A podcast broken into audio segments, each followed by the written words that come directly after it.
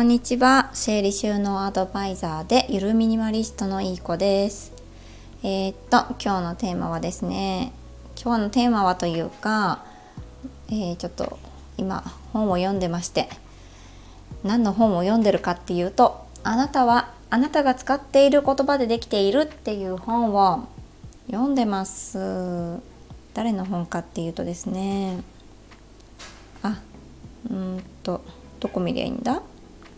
えー、っとあこれ外外国の人の本だった。えー、っとねケイリーゲイリー・ジョン・ビショップさん。ゲイリー・ジョン・ビショップさん。っていう方の本ですね。ニューヨーク・タイムズのベストセラーだそうです。うん。頭の中の言葉を置き換えれば人生はうまくいく。っていう本になってます。その本を私読んでいまして結構ぐさぐさくる言葉がいろいろ書いてあったのとあとはなんかただ単にポジティブシンキングが好きな人には向けていなくって結果的にはもうあの目標に向かって前向きに物事を進めていくっていういけるっていう本なんですけどまあ、ポジティブシンキングでやるぞみたいな感じじゃなくってどうやったら前向きに進められるかっていうのをすごく具体的に教えてくれている本になります。なんかすっごい刺さる言葉がありましてですね片付けやろうって思ってもなかなかあの片付け進まない方すごく多いと思うんですよあのダイエットと同じでやるぞって思ってもなかなか続かない方多いんじゃないでしょうかね。それでその方になんかすごい刺さる言葉があったんだけどどこだっけなえー、っとえっとですね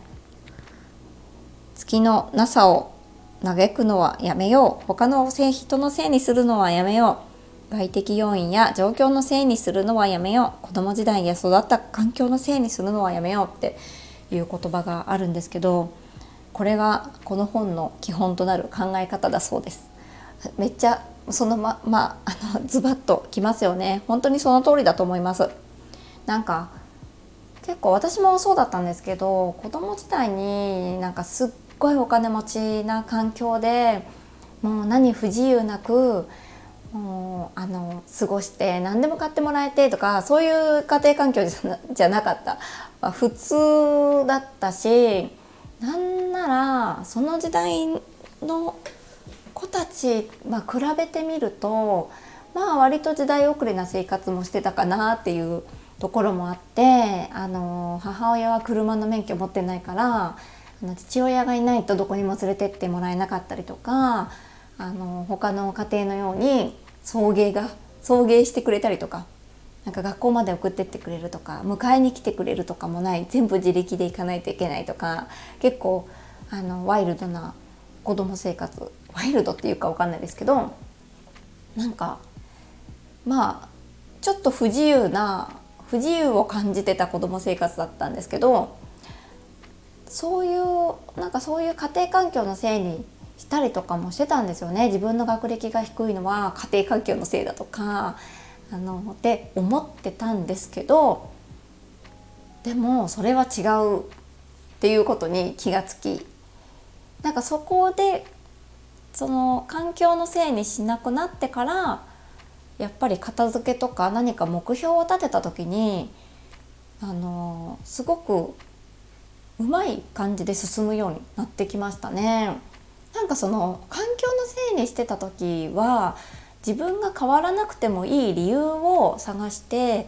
あの変わらなくてもいいように自分がそう動いていたっていう感じなんですよね。例えばその片付けがうまくいかなかった時も自分がそのちょっと悲劇のヒロインでいたいみたいな大変なお母さんでいたい毎日子供と夫に振り回されなんか発達障害って診断されてるからもう全然うちは宇宙人と私は宇宙人と暮らしているからこんなにイライラして宇宙人が部屋を散らかしてくるからあの私はもう太刀打ちできないんだみたいな感じで思っていたんですよね。もう環境のせい人のせいみたいな感じに。してたんですけどその考えをなくしてからは本当に自分でどうにかできるんだなっていうのが分かったし自分だけがだけでどうにかしてるっていうよりはあの見方が変わったのか何か周りも協力してくれてるような感覚が分かったんですよね。それに気がつかなかったって感じですね。恐ろしや。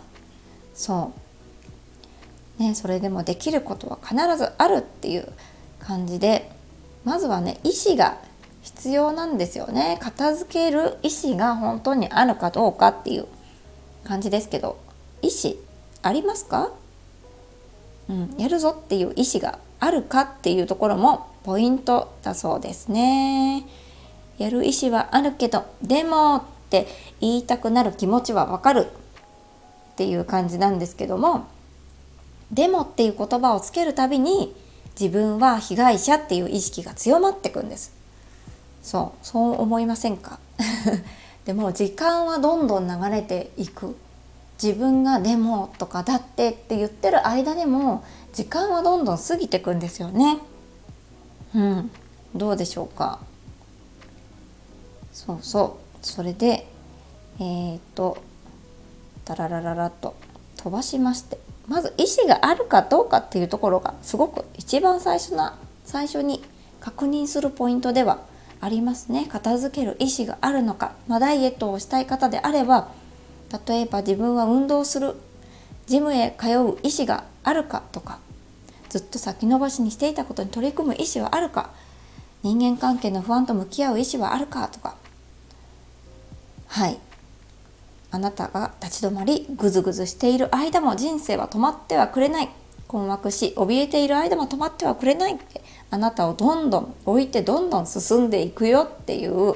ことが強く書かれてます。でこれのですね。でも逆にそのやるぞっていう前向きな意思とは逆にあのこのままでもいいのかっていう嫌だっていう意思がないあの片付けるあ片付ける意思がないじゃなくてあの何か物事に対して意思がないって宣言してもいいっていうふうにこの著者さんは言っていてその何で言うんでしょう。なんていう言葉だったっけな。獲得獲得マインドだっけな。獲得したいこれをやりたいっていう獲得したい欲求とあとこれは嫌だこういう人生にはなりたくないっていう回避型のなんか回避の気持ち2つあるじゃないですか。こうなりたいそしてこうはなりたくないみたいな。で人って人によってはこうなりたいってポジティブな前向きな獲得の方に目を向けるとモチベーションが上がってくる人もいれば逆にこのままだと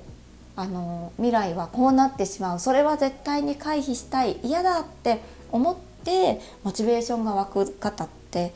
あの人それぞれなんだそうです。だから、まあ、どっちにしてもいいんだけどそんなの絶対に嫌だっていうあの否定の意思っていうのは決意や決心を呼び覚ますってはい著者は言っています。この状況を一刻も早く何とかするぞっていうこの強い気持ちを生み出すんですよね。このままだともうお部屋になってなんかすごいもうゴキブリが張っちゃったりとか虫が湧いたりとかカビたりとか健康に被害があの及んだりとかあの地震とか自然災害が発生した時にたくさん失うものがあるかもしれないとかいろいろありますよね。それは嫌だって思って片付けるぞっていう風なモチベーションが湧く方もいるって感じですね。うん、いかがでしょうか？あなたはどっちのあの考え方でやるぞっていうモチベーションが湧きますか？はい。まあ自分自身にちょっと問いかけてみてやる気が出る方であの考えてみたらいいかなと思います。はい。あとはそうですね。なんかいい言葉あったかな？うんといっぱいあったけどまた次回にします。はい。えーとじゃあ最後にお知らせです。今月ですね、えー、6月の30日の金曜日の午前10時から Zoom であの片付けお茶会を開催しようと思ってます。えーと、テーマはですね自動的に片付くリビングっていうテーマで家族が片付けてくれないとか仕事から帰ってきてなんか嬉しくないとかお客さんを気軽に呼べないとかっていう方に向けてリビングをこう自動的に片付くにするには3つのポイントがあるんですねそのポイントをお話ししようと思ってます参加者様には後日30分の無料個別相談もしくはあのオンラインの片付け体験もご用意してます。えっ、ー、と残席2名様です。2名様。はい。お早めにお申し込みください。公式 LINE から、まあ、お茶会ってあのご返信くださってもいいですし私あの申し込みフォームも作りましたのでそちらも概要欄の方にリンクを貼らせていただきますのでお名前とあとは LINE 公式 LINE に登録してくれたのかそれとも登録せずに正規の金額が3000円なんですけど3000円でお受けするか公式 LINE に登録して1000円で受ける受けるかっていうのをどっちか選んでもらってお申し込みするだけになってます。あとはアドレスメールアドレスかな？入れてもらって完了です。はい。そんな感じですね。ありがとうございます。では本日は以上になります。ありがとうございます。素敵な一日をお過ごしください。失礼いたします。